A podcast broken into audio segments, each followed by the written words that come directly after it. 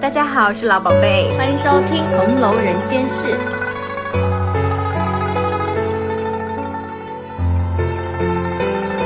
今天来聊一下大观园的劳动者们。嗯，这个选题其实本来我们五一就准备要发出来，结果一开始准备的时候就投入了无边无际的海洋当中，就没有想到大观园里有这么多劳动者。对，原来这是一个大工程，就是想浅聊都浅聊不了。我们本来大概只是想聊一下，说大观园里大家印象中最多的劳动者，无非就是那些大小丫鬟嘛。对，结果发现其中牵涉的人太多了。对，这个背后是隐藏了非常非常多劳动者的。一铺开大观园的整张画卷，才发现，就是说，简直就是《红楼梦》版本的《清明上河图》，就每个角落、每个地方都有无数的人在工作。对啊，就是《红楼梦》里面有无数的细节，然后织很密，然后织成这张网。嗯，所以呢，这一期除了聊一聊各个部门、各个工种，也想聊聊就是每个工种他们不同的工作时间、他们的奖惩制度，然后他们到底在这个园子里干什么啊？就除了我们平常看到的公子小姐们在那边赏玩游乐之下，其实后面藏着多少人的劳动和努力，这样子，我就感觉这一期就很像一个那种小工具嘛，嗯就是像一个螺丝刀，然后看看就在这个大机 大机器里，丝。你看想说它这个到底是怎么工作的？嗯 然后其实我们聊的过程、准备的过程嘛，就是作为两位现代的劳动者，对也会时时刻刻跟他们产生一些很微妙的小共情。嗯，现代打工人吧，劳动者。然后呢，这一期我们只聊大观园里的劳动者，因为大观园是《红楼梦》的主场戏，我们可能想把这个园内的小系统聊清楚了之后，才会去聊贾府整套贾府的劳动系统这样子。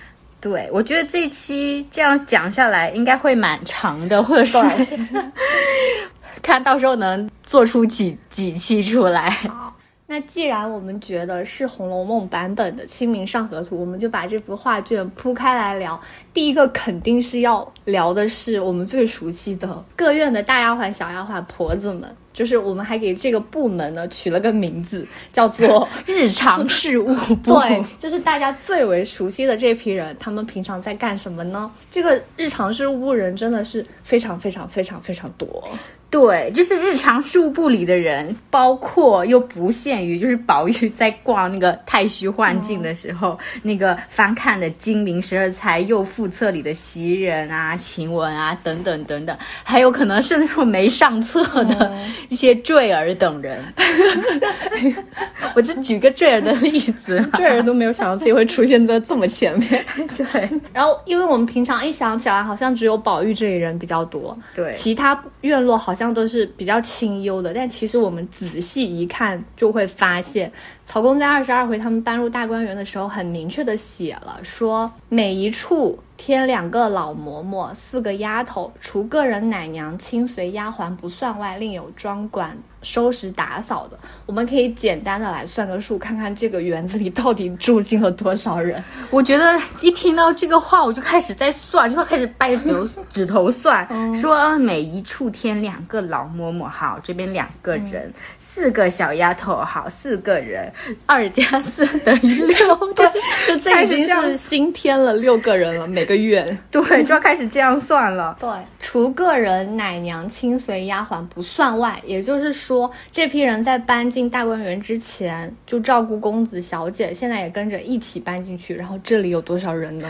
嗯，先好我们先难算先哦。先说奶娘好不好？好奶娘呢，我们还得分情况来算。一般小姐呢是一位，就比如说黛玉的王嬷嬷、湘云的周嬷嬷，但是我们宝玉老师他是有四位，就是宝玉老师那个主角光环，就好多。对，虽然大家最熟悉的是知名乳母李嬷嬷，但是在六十二回当中写明了嘛，就是宝玉过生日，出二门至李赵张王四个奶妈家让了一回。七十九回，宝玉又因为抄检大观园的事情，病了，王夫人也吩咐众奶娘等好生服侍看守。可见宝玉他肯定是有至少四个奶娘的。对，就是他身边围绕着丫头也多，奶娘也多，这样子。对，然后这就宝玉四位奶娘，各位小姐呢可能是一位，然后再说说亲随丫鬟，就是贴身丫鬟了。我觉得“贴身”这两个字非常形象，就是顾名思义，就是与公子小姐在日常生活中 非常的紧密贴身，嗯，就跟他们的日常琐碎有非常大的关系嘛。当然，我们后面肯定会讲到那种。具体的一个工作内容，但是你讲到这种贴身的工种，待业人数有多少，就难免令人遐想。然后我们这个后面会仔细聊，我们在这里还是先把数字算清楚。搬入大观园之前，各位的贴身丫鬟有多少人呢？我们这里往前看一下，就是又是两种情况，一种是宝玉，一种是其他人。我们先说简单的，小姐们一般有几位亲随丫鬟呢？这个数字在黛玉进贾府的时候提过，因为黛玉进贾府的时候只带了两个人嘛，嗯，然后贾母就觉得，哎呀，不行。所以就说，又一如迎春等例，给黛玉配了一下身边的人员，也就是说，贾母给黛玉这个时候配的人是小姐们的普遍配置。这里就有提到具体的配置是怎样的，就说的是，除自幼乳母外，另有四个教引嬷嬷，贴身掌管拆穿灌木的两个丫鬟。五六个洒扫房屋、来往使役的小丫鬟，也就是说呢，这里面的亲随丫鬟，就是那个你刚才说的贴身掌管拆穿灌木的这种，就有两个。嗯，这是小姐们的贴身丫鬟是两个。那宝玉呢？宝玉，宝玉老师更不用说，他就很多呀。我觉得他的那个贴身丫鬟都可以，就是算出来。嗯，文中有提到，就是王夫人和凤姐算钱的时候，有提到说，宝玉有晴雯、麝月等七个大丫头，佳慧等八个小丫头。为什么没有说袭人呢？因为袭人算是老太太那边的编制，是她派下来给宝玉的嘛，所以说就没有算在这里。把袭人加上去之后，这边就有八加八等于十六。个丫头，就是在第五回有讲到宝玉去秦可卿那边午休的时候，众奶母服侍宝玉卧好，款款散了，就只留袭人、媚人、晴雯、麝月四个丫头为伴。其实除此之外，他不是有讲还有八大丫头嘛？还有秋纹、碧痕等人。宝玉贴身的丫头就八个，掌管他一些很私密的事情，就八个人围绕在身边。然后这里又可以小小算一下数，小姐们贴身丫鬟一般是两个，宝玉老师是有八个。现在我们已经算了好几轮数了，但是我们的人员还没有讲完。这里还有一点特别的，就是小姐小时候是有四位教引嬷嬷的，就是除了照料孩子的饮食起居外，还负责教导他们的言行和礼节。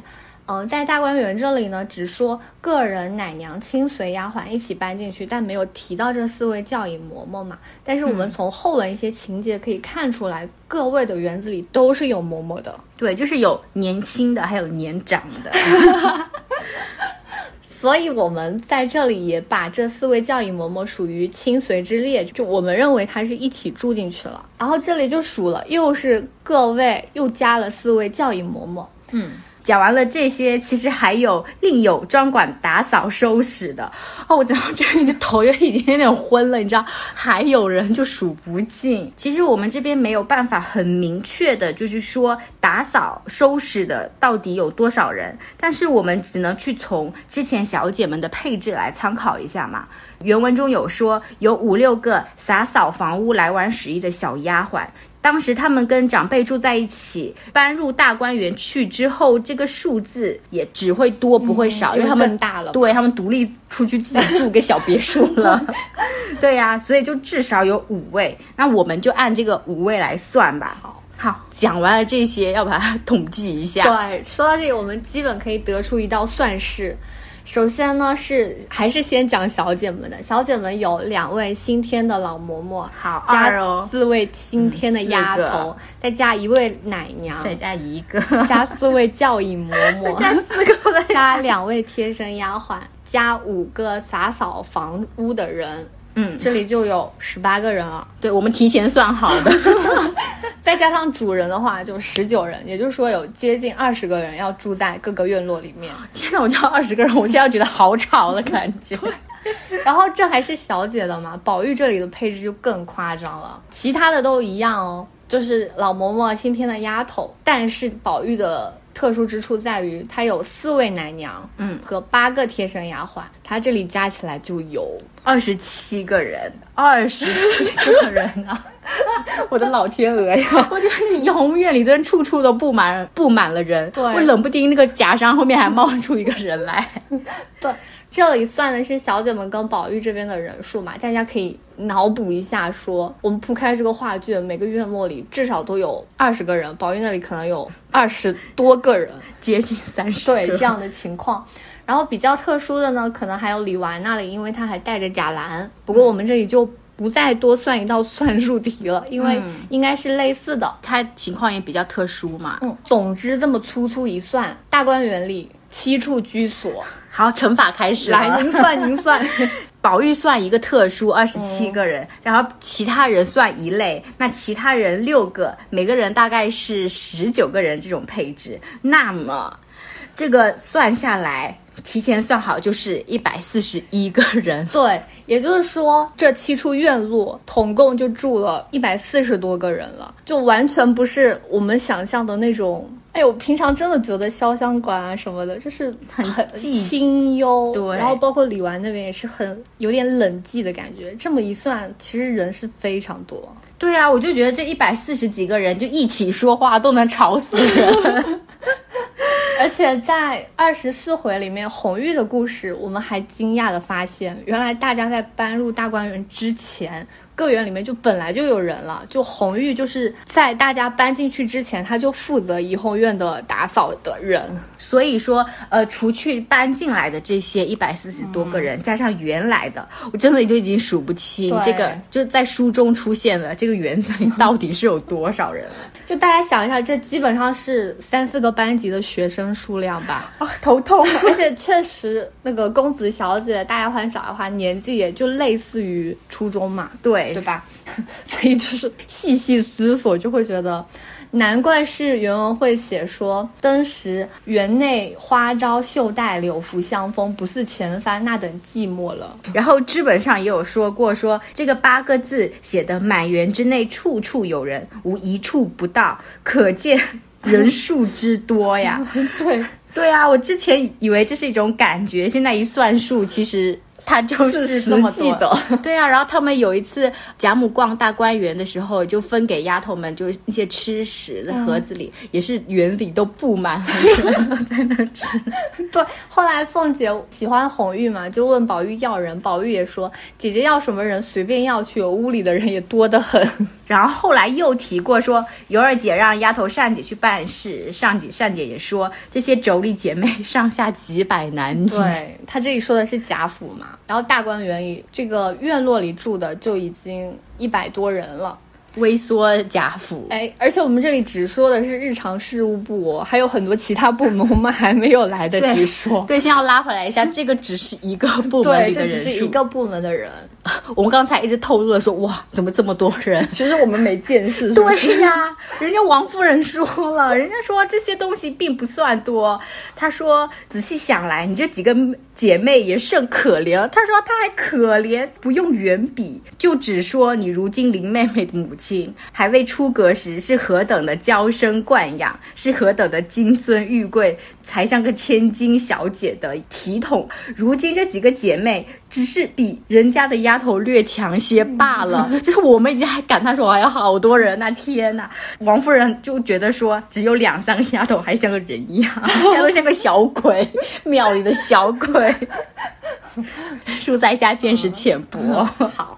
但是这里的规格，我觉得曹公在，尤其是在宝玉身上是有刻意夸张的。嗯，因为从宫女谈往录里来看，其实以前的规格，尤其是到宝玉这种贵族家庭，它的规格是没有夸张到这样的地步。然后另外是曹家被抄的时候，也仅有一百家的主仆嘛，就其实这个体制规格是有差的。但是这里不是我们要谈的主旨，就讲一下。宝玉这个部分可能是稍微有一些夸张的文学意义上的夸张，对。然后拉回来说，日常事务部这么多人，平常到底都在干什么？对，我觉得说从我们现在的角度嗯来讲，他们就从事的服务业嘛，服务的对象是谁？就是那就七个个人对，那七个人就要一百多个人去服务吗，反正是从现代劳动者的角度来看，肯定是觉得，哎，好像会脑袋上会出现一排问号。但是我们这里先不下判断，先不说到底需不需要这么多个人，我们先来看一下他们平常到底都在干什么。对，我们要以王夫人的视角来看，当是以劳动者的视角啊，好吧怎么回事啊？就被王夫人说服了。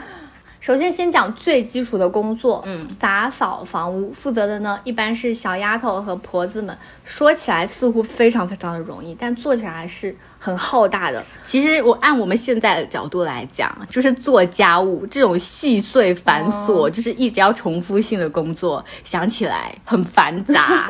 而且在大观园里，又比我们现在做家务劳动更不一样，因为一个是他们的大观园的园子和个人住的院落面积肯定是比我们现在住的要大很多的。，对，大观园本园并不是我们可以想象的。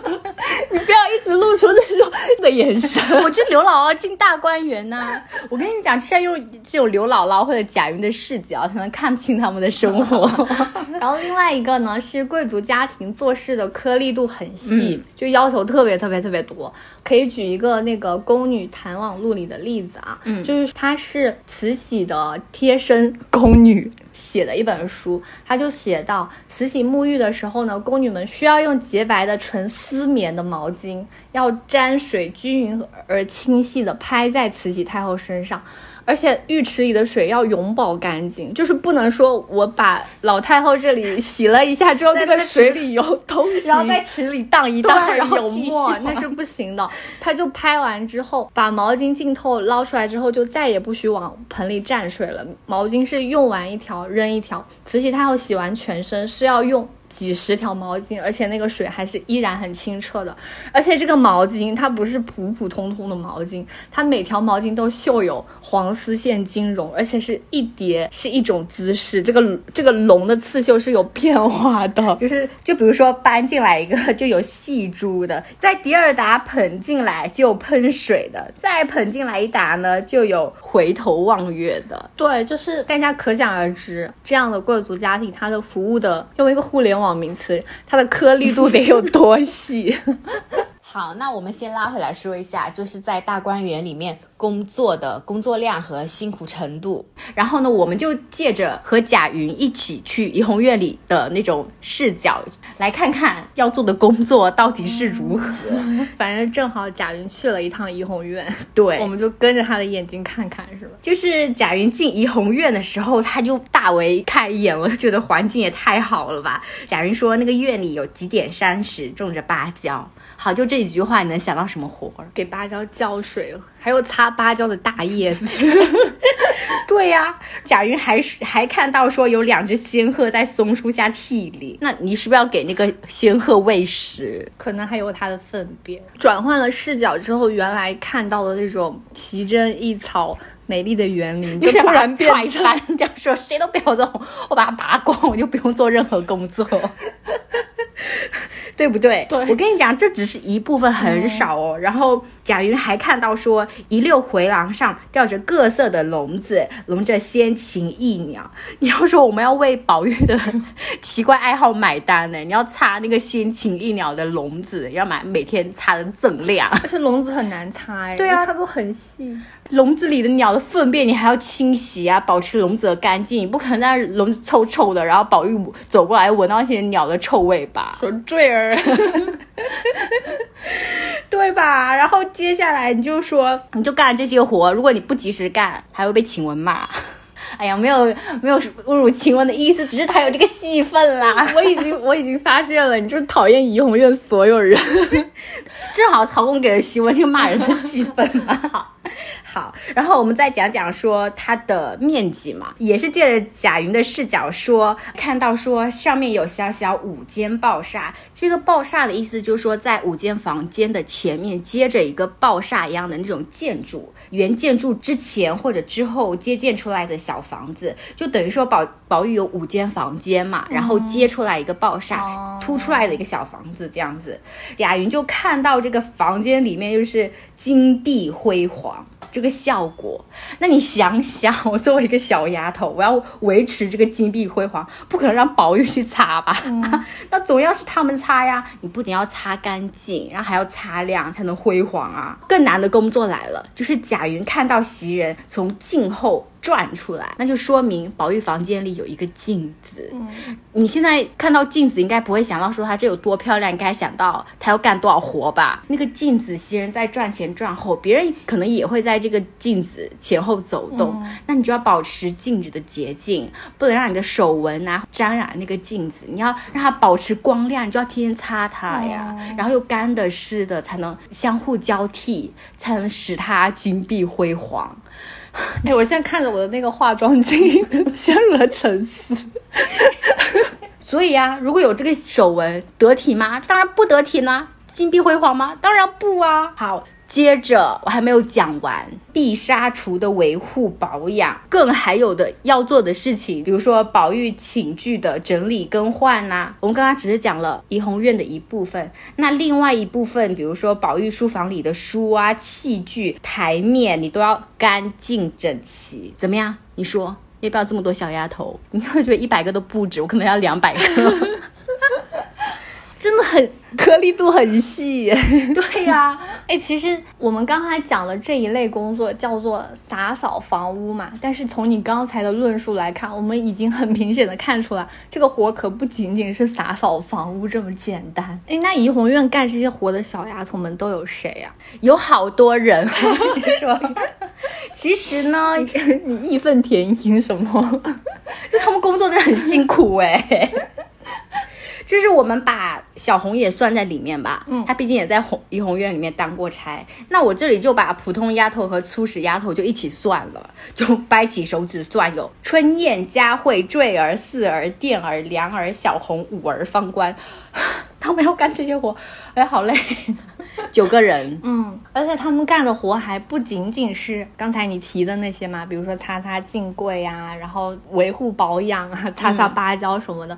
他们还要干的是打扫房子地面。你像他怡红院各院吧。延伸到各院来说，潇湘馆的石子路，恒芜院的那些香草，是不是要浇水？就等等这种东西，平常还要负责去提各院的水以及催水。这个水就是包括。洗脸水、洗澡水，各种各样的，整个院落里生活需要用的水，提了水之后呢，得去催水。平常还得各种洗帕子，还得开门关门。比如说袭人就有说过，素日开门关门都是那起小丫头们的事，还要还有你前面讲的 浇花喂鸟烧茶炉。就宝玉院子里养的是什么仙鹤、鸭子、水禽啊？对啊，我就说大家还要为他那些奇怪兴趣爱好买单，救命啊，宝玉！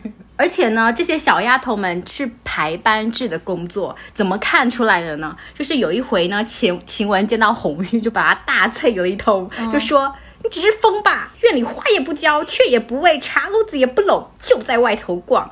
红一中辩解一番，就是说，左二爷说了，今天不用浇花。我为雀儿时，姐姐们还在睡觉呢，今天不该我拢的班。意思就是说，他们是。按早晚班排班制工作的，对，就可能明天就轮到坠儿，后天就轮到 四儿什么之类的。对呀，难怪小小红这种人对这个生活实在大不满意呢。你像小红以前一开始。待在怡红院里还觉得很清闲，没有想到后面大家都搬进来了，他就得 去干这些工作。而且小红的身份是那种要对着物件浆洗打扫的人，他这种又非常善于沟通，又有一个上进心的人，他怎么会受得了这种工作啊？一定要辞职啊！就是无用武之地的感觉。对啊，他就后来就跳槽到凤姐那边。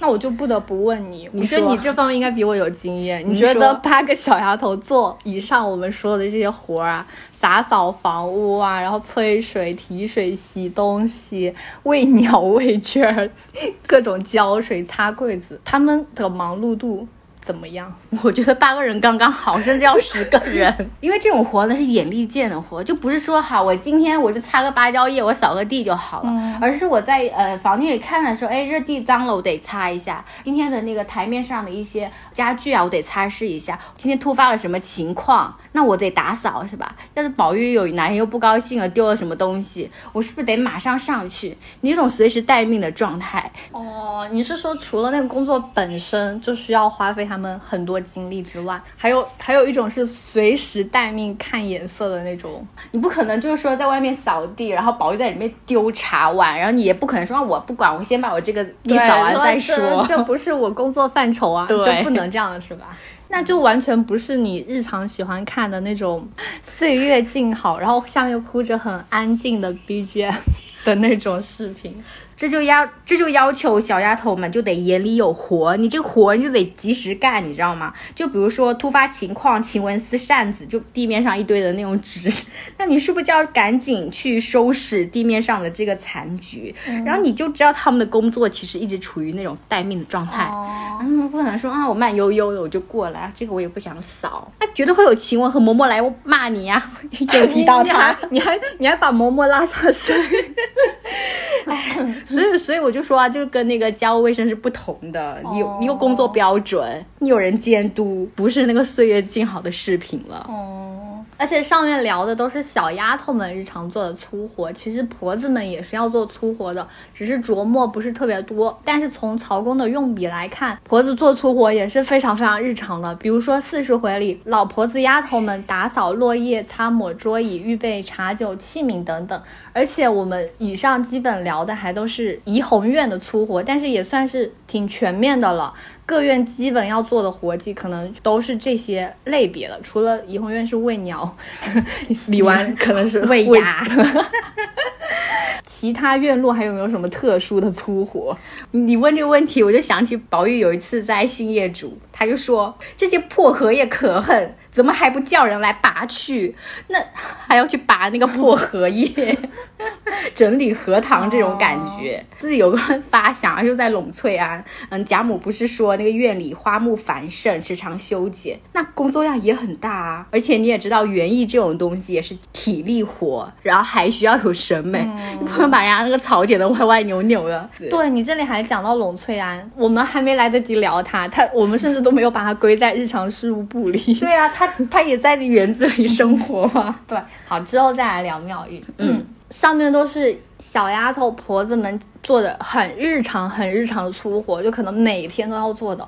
但是呢，其实日常事务部的大家不只是做这些日常粗活，因为主子们在园内是经常有活动的。大宴小宴，大动作小动作，起诗社啊，宴请啊，然后有客人来呀，小丫头和婆子们也是要做很多粗使活计的嘛，而且也是像你刚刚说的一样，是要在旁边随时待命的，就像螃蟹宴的时候要扇风炉、烫酒、摆果子、搬桌子、上绿豆面子。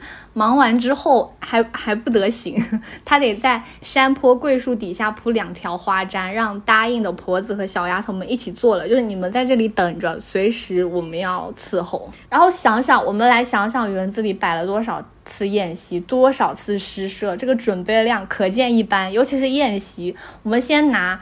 刘姥姥二进大观园，这次来举例，看看他们究竟吃了多少轮东西，桌椅搬了多少次。我们从劳动者的角度来看一下要做什么。我觉得从刘姥姥这个角度特别合适，因为我就如同刘姥姥一般的劳动者一样，就进了大观园之后大开眼界。因为刘姥姥就进去之后发现什么事情都有人干，你知道吗？就是她不是带来了那些野菜倭瓜，都有人给他就收拾。小丫头在收拾她带的那些野菜倭瓜，见了。贾母有就有周瑞家的搬凳子给他坐，就刘姥姥一时间无法适应。对，这还没开始摆宴呢。后来跟着刘姥姥的视角，他们不就去大观园里面逛了一圈吗？你知道那天要准备的东西，我仔细盘了一盘，好多。我们就先说一下准备的器具吧。贾母进大观园里，大家要准备什么呢？床上的华子、蒿桨、遮阳的幔子都得搬下来预备着。然后呢，有一个很特别的东西，就是因为宝玉出了个主意，说每个人要高级，所以大家呢就去把高级都收拾出来。王熙凤跟李纨就说：“哎，这个贾府里可能不够，要打开坠锦阁，把里面的高级搬下来，一张一张往下抬。他们抬了二十多张，又是小丫头和婆子们吗？你想想，就是这些器具，你得。”开仓库搬东西，准备其他的一些物料，恐怕就要准备几天了。你做活动，你应该有感受过这种物料的繁杂程度吧？嘘，好啦好啦，那我们就 看你这么烦，然后转到开活动开始好吗？活动开始的话呢，首先在沁芳亭上面，就是有小丫头抱着一个大锦褥子来。铺在这个栏杆板上，让贾母倚柱坐下。以小丫头的视角，我就得噔噔噔噔噔跑去搬东西铺好，对不对？这些都是小活。贾母到潇湘馆子就要打个帘子。刘姥姥的鹌鹑蛋掉了，然后早有地上的人捡走了，这种随时待命的状态。哎，宴席中发生什么事，及时反应。嗯。然后呢，还有老嬷嬷奉贾母之命夹菜给刘姥姥，就在这个过程当中要侍奉，而且要随时听候贾母的吩咐。你不知道。主子这下子又有什么新奇的主意了？贾母听到戏班的声音要去请，那我们就得去请了。在偶像榭上摆条桌铺毡子，叫个鸳鸯行令，也有人给鸳鸯搬个凳子。更小的点，比如说凤姐整蛊刘姥姥要拿很重的筷子，谁去拿？凤姐去拿吗？那肯定是小丫头们去拿。这以上都是一些非常非常细小的活了。其实干活就是这样子，它不成一个系统，就是你不停的忙碌，可能你多跑几趟只是为了一件事情而已。哎，我到这里突然有一点共情。你说，因为我不是有养猫嘛，嗯，然后呢，那天我的姐妹就说。姐妹，我觉得你养猫养的很随意。我说怎么随意啦？她说，你看你都不用给猫猫洗那个猫食盆，然后它的猫砂盆，然后要怎么怎么样。我说你在说什么？我都有做啊，就是那种很小活啊，大家是看不到你在做的。对，他就觉得很简单。我说我还有每天抚摸它，给它梳毛，逗它玩，陪它玩，这些你们都看不到吗？突然那个有一种女性干家务不被看到的气氛。那大观园的人都看不到，对啊，干的各种各样的活，很生气，撑起那个大观园的场面。你该讲猫吃东西，如果大观园里人的吃饭都像猫吃东西这么方便就好了。你知道他们吃饭也是一个巨浩大的工程，哎，I know。你就说白早饭吧，白早饭。早上我搬出来很多高级那些东西，你又要搬到贾母指定的地方去。你说那二十多张吗？不止二十多。然后等大家到，丫头就端过两盘茶来，大家吃。你也知道贾府吃东西的程序是很繁琐的，还要漱口，然后再喝茶，然后洗手，工作量好大。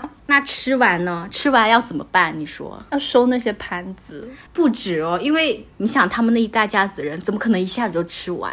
你收完这些盘。子，然后你有可能要重新再开一桌，像那种主理人凤姐、李纨他们还要再吃，那你不可能他要先伺候完老太太，对，但是小丫头们还得伺候他们，对不对？对，还得再吃，那可能早饭就吃过两三遍，就对于小丫头们来讲，他们要重复两三遍做这种。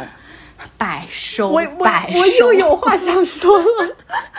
你说，就是过年的时候，不是会很经常发生这种情况嘛？就比如说是大家族，然后可能妈妈做了饭之后，就得第一批起来的人先给你们做一顿早饭，然后像我这种可能比较后面起来的人，妈妈又得给你再做一遍早饭，然后又第三遍起来的人就说。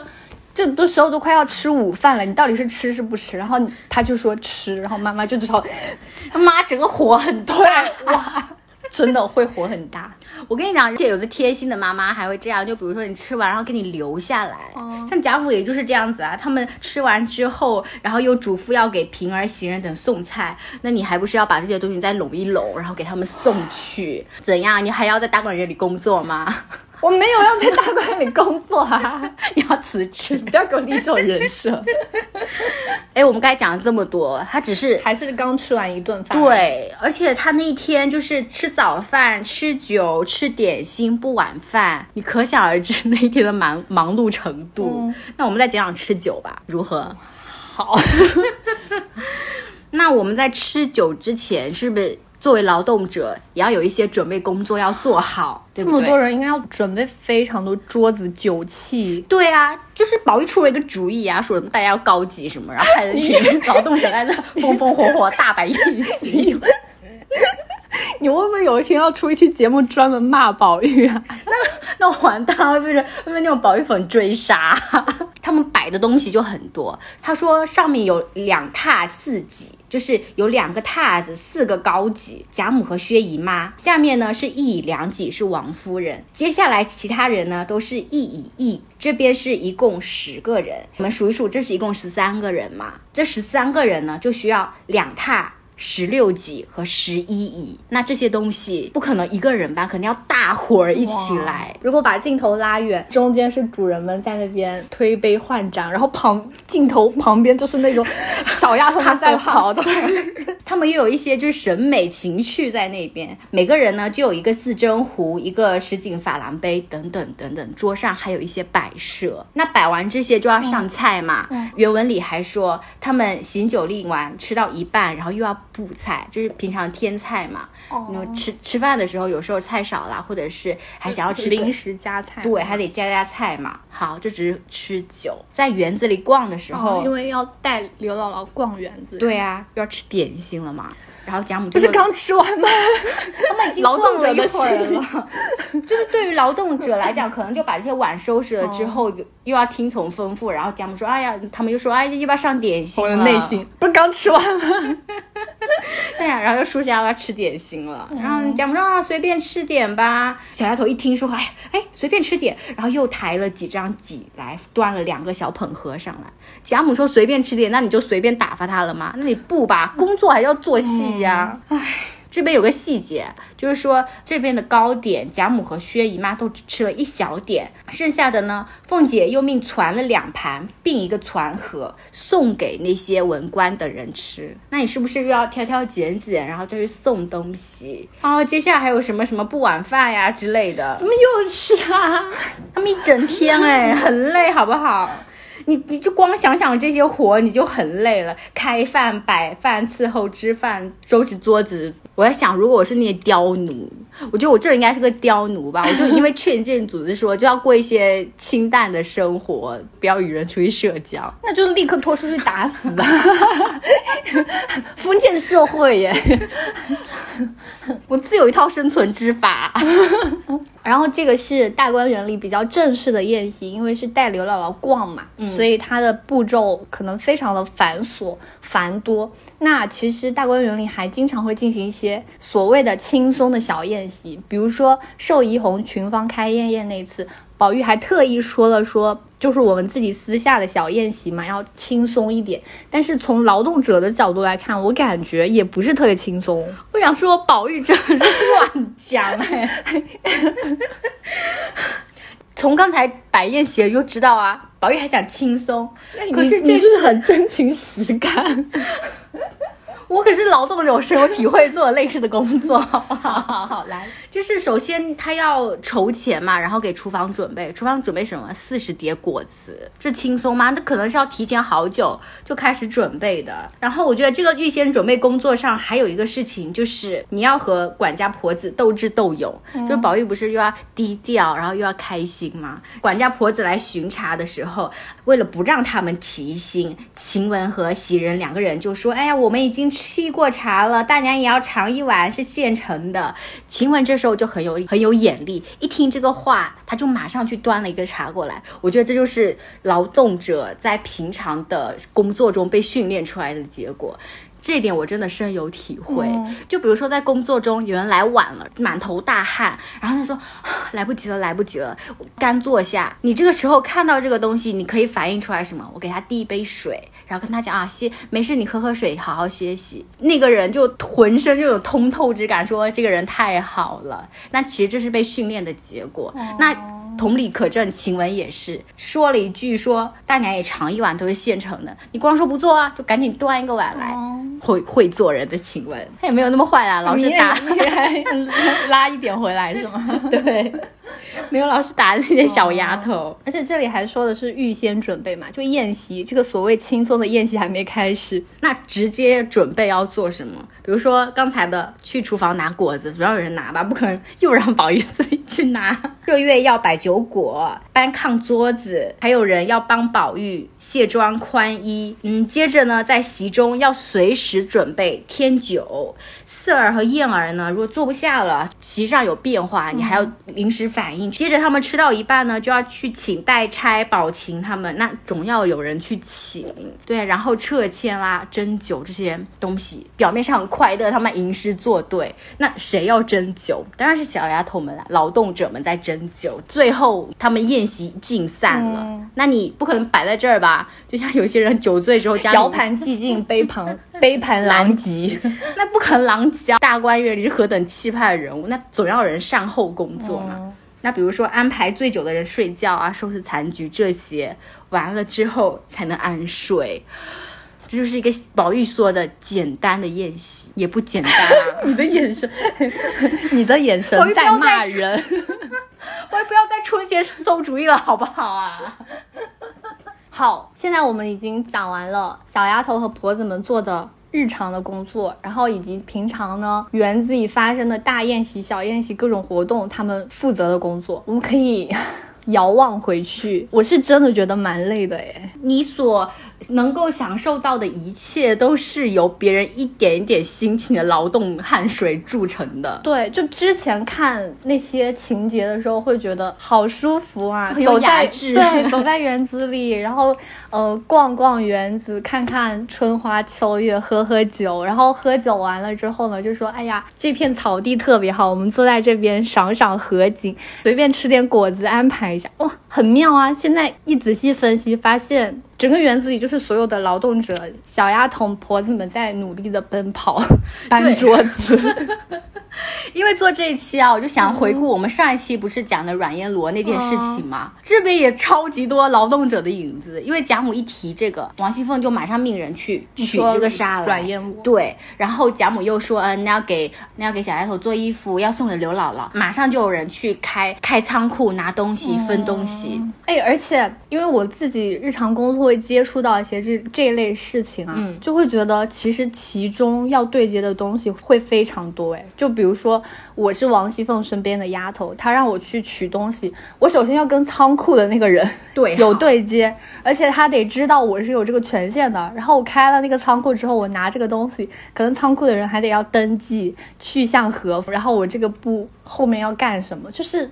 种种细节不一而足，哎，好，这是第一部分的工作，这是日常事务部第一部分的工作，只是第一部分。这只是最基础的活计，我们还没有讲到大丫鬟们平时干些什么。对我们更熟悉的人，甚至还没出场。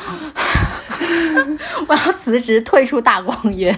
不过我觉得这里可以留一个小伏笔，你有没有觉得是哪些是生活日常，就我们平常生活里肯定要做的，但是我们刚刚讲的第一部分其实并没有人做。嗯，你想到什么？我想到的是洗衣服，哎，因为我发现小丫头们好像基本上都是在洗手帕。小东西。对，就比如说碧云去怡红院拿李纨的帕子的时候，就说刚洗了，嗯，包括麝月在海棠花下晾帕子，就好像都是帕子。但是平常我们都知道，公子小姐们有换非常非常多套衣服，非常非常多配饰，就这些东西都是谁洗的呢？那我也有一个问题，哦就是在这种园林别墅的园林景观是怎么维护的？有专人吗？还是各院自己修剪？就是我们知道的是，贾云他其实是负责采买、种植，小丫头们日常浇水。园林景观其实挺难维护的。对啊，这是 那种专业。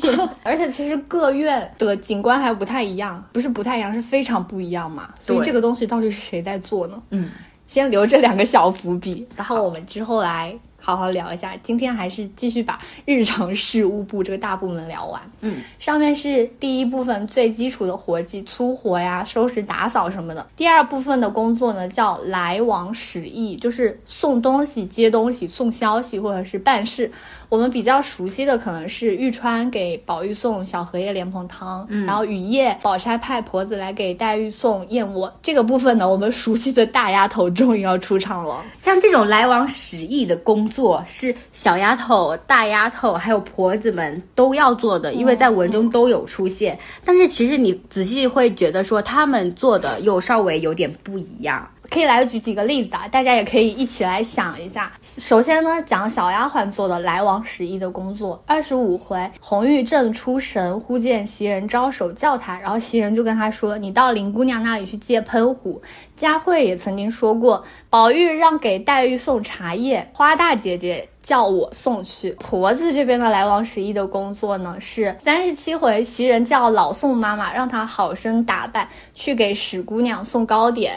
这个时候史湘云是没有住在贾府的嘛？嗯。另外呢，螃蟹宴的时候，李纨让婆子们送了盒子去给王熙凤。那大丫鬟这边的来往十一的工作是这样子的：贾母让给宝玉送水果是鸳鸯送的，王夫人给宝玉送荷叶汤是玉川送的，宝玉和黛玉送帕子是。晴雯送的，应该还是能看出来。其实大丫头、小丫头、婆子虽然都做这个工作，但确实蛮不一样的。对呀，小丫头其实一般都是去借一些日常的用品，主要是一些实用的物件。大丫头们其实就负责传递一些重要的物品了。嗯，然后这个物品比较特殊，因为在这个物品里面，它其实会包含着一些爱和一些心意等等。所以就是从现代的职场角度来看，如果是重要的人或者重要的嘉宾，或者是这个人特别难请的人，其实你要有相对应的级别去对待这个人，这才是一个。比较有效率的方法，就你刚才说的，宝玉给黛玉送帕子是晴雯送的嘛？那你说，如果这里宝玉叫四儿去请黛玉，或者去给黛玉手帕，那你会觉得很奇怪。我觉得奇怪点在于，一个是小丫头和主子其实没有大丫头那么亲近，她可能不知晓公子小姐的心意，那这个其中万一坏事或者传递了错误的信息呢？然后还有一个是因为级别也不匹配嘛，如果轻慢了人家，让人家觉得不舒服呢，就这么一个小姑娘就打发我了嘛，事后还得花更大的人情力气去弥补这个过错。从这里来看，大丫头们负责传递的物件就更隐私、更私密一点。哎，我觉得你说的。那个重要物品里包含心和爱的时候，是大丫头去传，这点说的特别对。而且有些活其实是特别简单的，但是因为里面包含着可能重要的人、重要的心意、重要的爱的时候，就大丫头就不会安排给小丫头了。就比如说贾母和王夫人让去给宝玉送东西。宝玉多重要啊！一定是鸳鸯或者是玉钏去送，对，送个水果都是鸳鸯来送。哎，你想，鸳鸯是婆子也能送水果啊？对，鸳鸯是绝对不会给贾环去送水果的，可以想象吧？鸳鸯会打发谁去送？对，对。还有另外一个呢，就是说从现代劳动者的角度来看，显然只有地位高的人能给地位低的人派活。就比如说，我们会经常看见袭人给小丫头派活，嗯，主子可以叫大丫头，小丫头叫婆子。大丫头呢就能安排活给小丫头和婆子，比如说我们前面有聊到的，袭人让红玉去借喷壶，袭人让佳慧去给林姑娘那里送茶叶，然后袭人可可真会派活给别人。袭人让袭 袭人让老宋妈妈去送那个糕点给史湘云。你刚才是不经意间又踩了一袭人一下是吧？也没有，这是袭人该做的啦，包括。怡红院的大丫头齐县还会让红玉给她描那个花样子，在现在职场也特别常见嘛。中层给基层派活，大观园里的劳动者也也是这样子的。还有一点比较特殊的是，大丫头和小丫头要往来传送，但是他们一般只能在园内或者是府内行走嘛。嗯，但是婆子因为是已婚的，男女大房就没有那么明显了。如果有出府的传送，比如说要去给。史湘云送糕点，他们是要出府去送的，所以就只能安排老宋妈去，就必然不可能袭人自己去那边送了。所以对内和对外的传送物品是不一样的。嗯，在大观园和贾府的联系，就比如说袭人去王夫人那边嘛，呃，王夫人就给宝玉两瓶清露，这种上用的好东西，也是因为是袭人来，所以王夫人就叫袭人带回去给宝玉吃，并且嘱咐他好生收着。因为你想想，因为他这个是上用进贡的好东西，这个东西是很珍贵的。